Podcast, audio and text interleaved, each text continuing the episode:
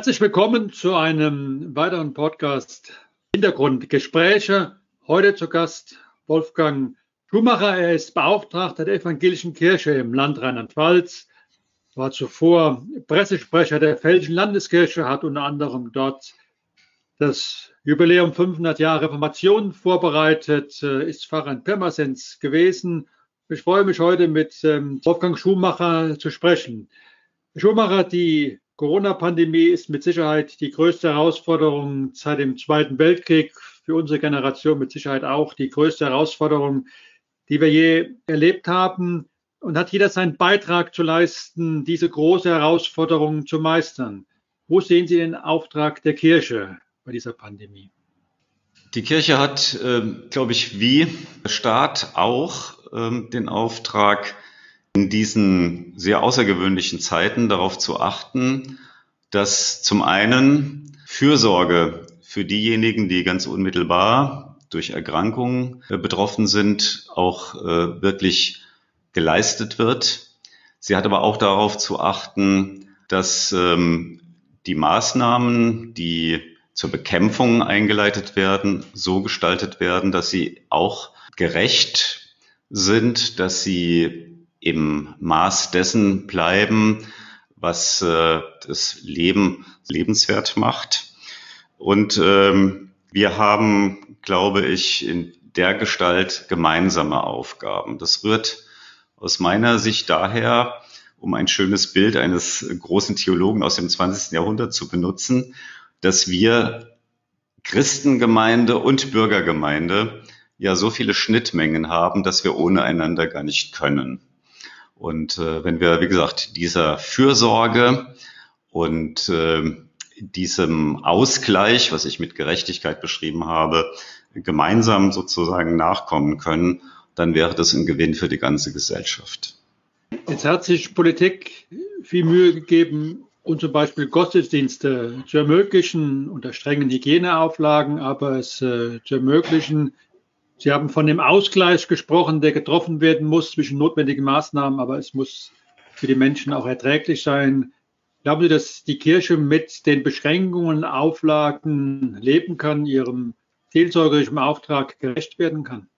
Wir haben Gott sei Dank hier im Lande Rheinland-Pfalz ein gutes Miteinander von Staat und Kirche, von Regierung und kirchlich Verantwortlichen, von Parlamentariern und äh, den Kirchen, so dass wir uns mit hineingenommen fühlen in diese Solidargemeinschaft.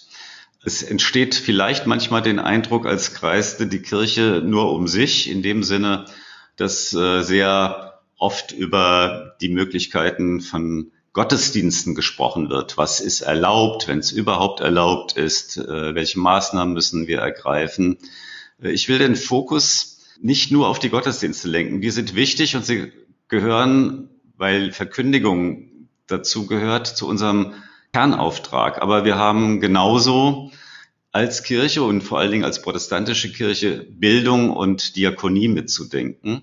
Und äh, insofern äh, kann ich nur sagen, was die Gottesdienste anbelangt, ähm, wünschen kann man sich immer mehr, aber wir halten die Maßnahmen für notwendig, die getroffen worden sind. Und äh, zugleich bringen wir uns ein in diese Felderbildung und Diakonie. Und da muss man einfach sagen, äh, gibt es auch viele Gemeinsamkeiten.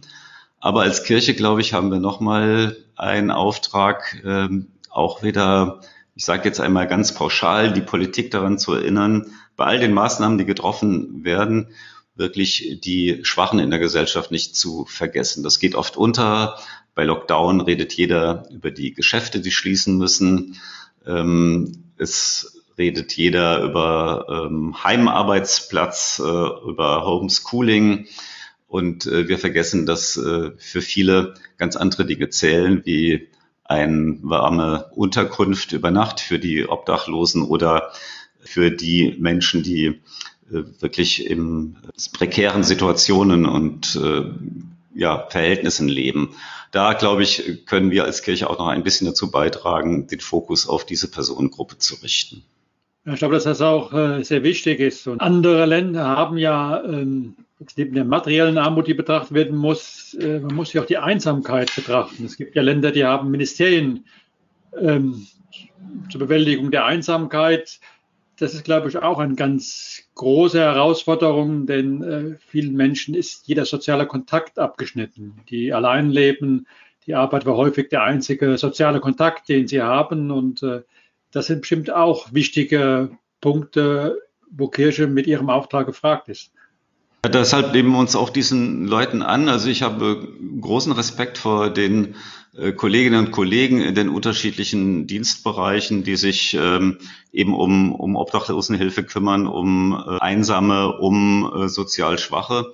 Äh, Kirche besteht ja nicht nur aus äh, Pfarrerinnen und Pfarrern, wie, wie ich als einer bin, sondern eben auch aus vielen äh, anderen Berufssparten, vom Sozialarbeiter über die Erzieherin, von Psychologen, also ein ganz großes, breites Berufsfeld. Und äh, wir gehen diesem Auftrag nach, äh, die Armen, um es mit, mit ein Wort Jesu zu sagen, eben nicht nur selig zu preisen ähm, durch Worte, sondern eben auch ähm, uns ihrer anzunehmen und damit ähm, den Worten auch Taten folgen zu lassen. Und äh, Sie sprechen mit Recht an, äh, es gibt in anderen Ländern Ministerien, die solche Aufträge haben.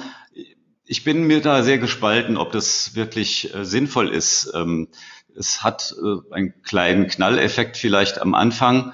Ich finde, äh, diese soziale Aufgabe ist, äh, wie man heute so schön sagt, eine Querschnittsaufgabe. Das kann man nicht in ein ähm, ein, eine Zuständigkeit in ein Ministerium geben, damit dann das andere sagen kann, ähm, das ist nicht unsere Aufgabe, das ist die Sache des anderen Hauses. Also in der Bildung geht es genauso um Chancengleichheit ähm, wie im Arbeitsministerium und äh, im Innenministerium. Also da wäre mir lieber jede jedes Ministerium, jede Verwaltung betrachtet es als ihre ureigenste Aufgabe im Tun äh, und auch lassen, äh, wirklich an diese Chancengleichheit zu denken.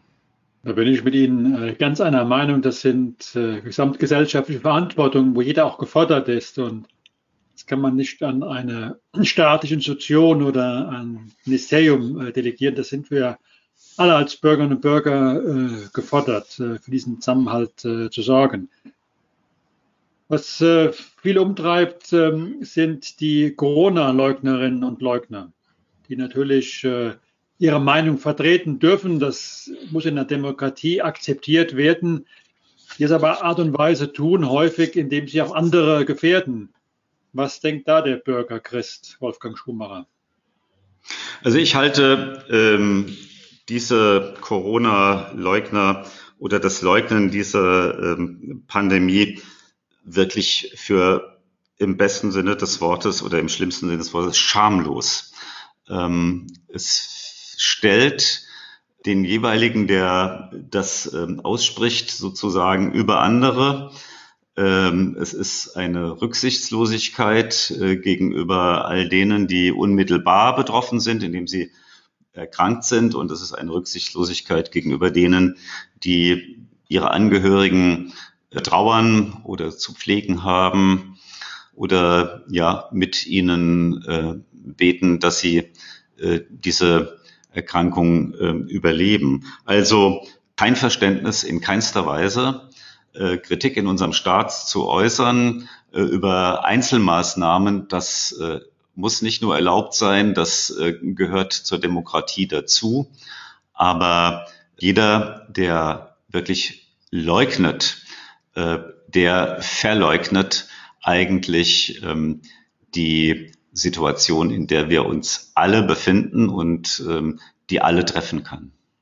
Ja, vielen Dank für diese klaren Worte, denn äh, für mich sind die, die unter Missachtung der Hygienevorschriften eng beieinander stehend äh, äh, durch die Straßen ja, skandieren häufig auch. Äh, das sind für mich ähm, die, die potenziell äh, den Tod anderer Menschen in Kauf nehmen und da sind, glaube ich, auch klare Worte notwendig, um das, äh, das deutlich zu machen, denn äh, es wird aber viel zu viel nach meiner Fassung diese gesprochen. Es gibt ja ganz, ganz viele, die ähm, für andere da sind, sich zurückhalten, ihren Beitrag leisten. Und äh, ich glaube, da ist auch wichtig, äh, Zuversicht äh, auszustrahlen. Ich glaube, auch da ist Kirche ganz wichtig, denn wir sind jetzt gerade äh, in der Weihnachtszeit. Äh, die Zahlen sind extrem hoch und äh, wir brauchen da auch die Zuversicht, um die Kraft aufzubringen, diese schwere Zeit zu durchstehen. Da stimme ich Ihnen vollkommen zu. Ähm, jetzt sind wir doch in, in partiell äh, beim Thema Gottesdienst, aber ich will ihn deshalb erwähnen, weil wirklich äh, der Zuspruch, den wir geben wollen und den wir von unserem Auftrag äh, auch geben sollen, der Zuspruch, die Hoffnungsperspektive, das Wissen darum, dass ähm, wir Menschen zwar sterblich sind, aber dass wir äh, uns sozusagen nicht schicksalhaft in eine Situation einfach nur hineinzubegeben haben, das wollen wir natürlich auch äh, in, in Gottesdiensten vermitteln. Das war übrigens im März, als ähm, wir auf die Gottesdienste verzichtet haben, die präsentischen, die ganz große Herausforderung. Wenn Sie sich erinnern an andere Naturkatastrophen oder an terroristische Anschläge. Äh, wie verarbeitet man das als Gemeinschaft? Ähm, am besten und äh, wirklich am, am deutlichsten ist es immer geworden, dass Menschen in Kirchen zusammengekommen sind, um ihr Leid zu klagen, um gemeinsam zu beten und um gemeinschaftlich Hoffnung zu schöpfen. Das war im März auf einmal weggebrochen, weil eben der Ort, an dem man diese äh, Last hinbringt, diese, ähm, diese Unsicherheit, diese Trauer, der war auf einmal weg, weil man ihn nicht betreten durfte. Und ähm, das hat uns einfach gelehrt, darauf zu achten, dass nicht Gottesdienst um des Prinzipes willen ge, gehalten wird, sondern dass Menschen hier Zuflucht finden, Trost suchen, hoffentlich auch Trost erhalten. Und äh, das hat ja auch die Politik erkannt, indem äh, wir unter sehr strengen Auflagen, aber immerhin diesen Halt ähm, auch anbieten können äh, durch das direkte Gemeinschaftsgefühl innerhalb eines Gottesdienstes. Ja, ich glaube, das, was Sie zum Schluss ausgeführt haben, das hat uns auch bewogen, als Politik zu sagen, auch im zweiten, deutlich strengeren äh, Shutdown werden wir das äh, beibehalten, die Möglichkeit, sehr eingeschränkte Möglichkeit, aber die Möglichkeit, Gottesdienste äh, zu halten. Wir haben uns äh, innerkirchlich ähm, schon sehr stark, aber auch von außen her mit der Frage beschäftigen müssen oder mit der Behauptung beschäftigen müssen, die Kirchen seien abgetaucht im ersten Lockdown. Darf ich fragen, wie Sie das äh, empfunden haben?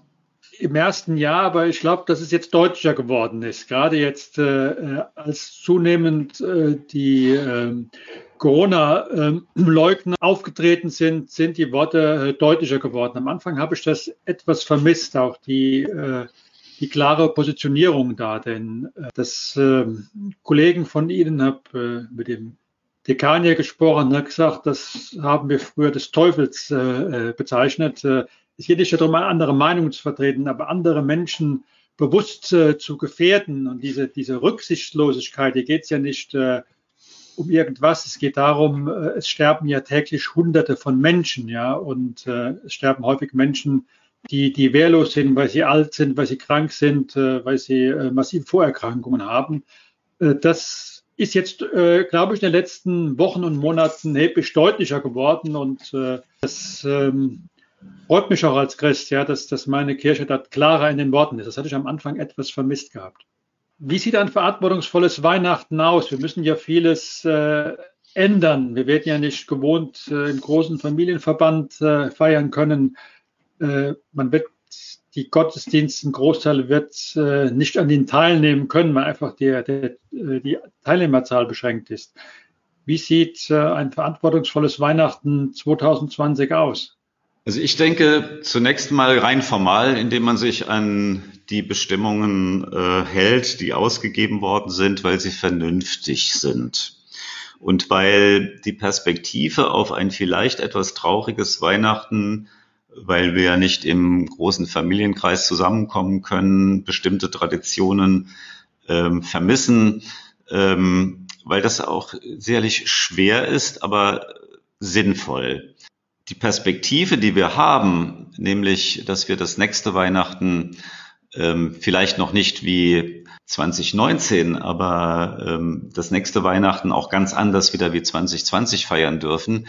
Ich glaube, die sollte uns doch alle äh, auch Hoffnung geben, so wie hoffentlich die Weihnachtsbotschaft auch äh, Hoffnung äh, bringt, dass ähm, nämlich ähm, im kleinsten Winkel der Welt so eine ja äh, Gott Mensch wird und sozusagen unter die Menschen geht. Und ähm, das ist unsere Kernbotschaft. Die kann man natürlich jetzt auch über andere Kanäle äh, verkündigen. Es muss eigentlich nur gelingen, den Leuten dadurch wieder äh, Mut zu machen und, und dieses Hoffnungslicht, äh, so will ich mal den Stern von Bethlehem bezeichnen, dieses Hoffnungslicht zu sehen und sozusagen nicht ähm, eine Finsternis. Also das wäre so eines. Ähm, ich glaube, dass der Großteil der Menschen das ähm, befolgt. Ich will übrigens bei der Gelegenheit einfach auch mal eine Lanze für die junge Generation brechen. Ich halte äh, nach all dem, was ich beobachte, äh, die junge Generation für sehr diszipliniert, für sehr zugewandt ähm, äh, den Notwendigkeiten dieser Zeit und äh, will eher an meine Generation oder wenn ich das so sagen darf, an unsere Generation appellieren, sich da auch mal bei der jungen Generation äh, abzuschauen, äh, wie das wie das gelingen kann, was da an Kreativität entsteht, ähm, auch jetzt äh, in und um Weihnachten. Das halte ich für sehr sehr bemerkenswert und freue mich sehr darüber. Den letzten Punkt kann ich äh, wirklich äh, unterstreichen. Ich sehe wirklich ganz, ganz viele junge Menschen, die hochverantwortungsvoll damit umgehen und ein hohes Maß an Kreativität an den Tag legen. Wir werden mit Sicherheit nach der äh, Pandemie nicht so leben wie vorher. Wir bewegen uns viel äh, digitaler. Die Digitalisierung hat einen riesen Schub gemacht. Wir werden weniger reisen, mehr Videokonferenzen nutzen. Ich glaube auch, äh, die Menschen werden sich verändern. Ist die Frage, in welche Richtung, weil aber das, so werde ich zumindest tun, die doch relativ lange freie Zeit, die man jetzt hat, vor Weihnachten und äh, nach Weihnachten, zu nutzen, auch mal nachzudenken, was ist eigentlich in diesem Jahr passiert, äh, was ist eigentlich wichtig äh, im Leben, also das, was man äh, ja eigentlich äh, an Weihnachten machen sollte, was häufig der Hektik geschuldet dann noch nicht stattfindet und äh, das vielleicht doch dazu führen kann, nicht nur das ein Hoffnungslicht, wie Sie es gesagt haben, da man erkennt, dass hoffentlich auch eine Gesellschaft erkennt, wie wichtig der Zusammenhalt ist, was wirklich wichtig ist äh, in der Gesellschaft und was uns im Ergebnis durch die Pandemie gebracht hat. Äh, halte die Hoffnung, dass es gelingen könnte, ein Teil dessen, was gut war im Bewältigen der Pandemie, bei allem Tragik und Schlimmen, was in der Pandemie passiert, dass das ein Stück weg gerettet werden kann, wenn die Pandemie vorbei ist. Ja, ich möchte es äh, natürlich ein bisschen in unserer ähm, äh, Glaubenssprache sagen. Ich hoffe, dass etwas bleibt, nämlich dass, ähm, so wie wir das in diesem Jahr erlebt haben, uns deutlich wird und äh, wir das in Erinnerung behalten, dass unser Leben endlich ist und dass wir ja sozusagen mit den Brüchen eines Lebens ähm, auch umgehen müssen. Die Brüchigkeit menschlicher Pläne und äh, Sicherheiten. Wir sind immer davon ausgegangen, dass es immer ein Mehr und ein Größer und ein Schneller und ein Weiter gibt. Und das ähm, wird, glaube ich, jetzt äh, jedem äh, deutlich, dass das nicht der Fall ist. Ich will das auch nochmal in einer geistlichen Dimension sagen, dass sich so etwas wie Demut und Ergebung auch äh, weiter äh, hält, dass wir um die Gefährdungen des Lebens wissen und dass wir dennoch ähm, Zuversicht ähm, schöpfen und Zuversicht auch weiter verbreiten. Wollen wir hoffen und äh, die letzten Ausführungen für mich machen auch deutlich, wie wichtig ist, dass wir Räume äh, finden und Gelegenheit, den Dialog zwischen Kirche, Gesellschaft und Politik intensivieren, auch um diese Fragen, wo es äh, um gemeinsame Anliegen gibt. Und das würde ich mir auch wünschen, dass wir im neuen Jahr viele Gelegenheiten für diesen Dialog finden. darf mich für das äh, Gespräch bedanken und darf äh, Ihnen gute Weihnachtsfeiertage wünschen und das, was wir uns für 2021 gewünscht haben, ja gemeinsam, dass das auch in Erfüllung tritt. Alles Gute Ihnen.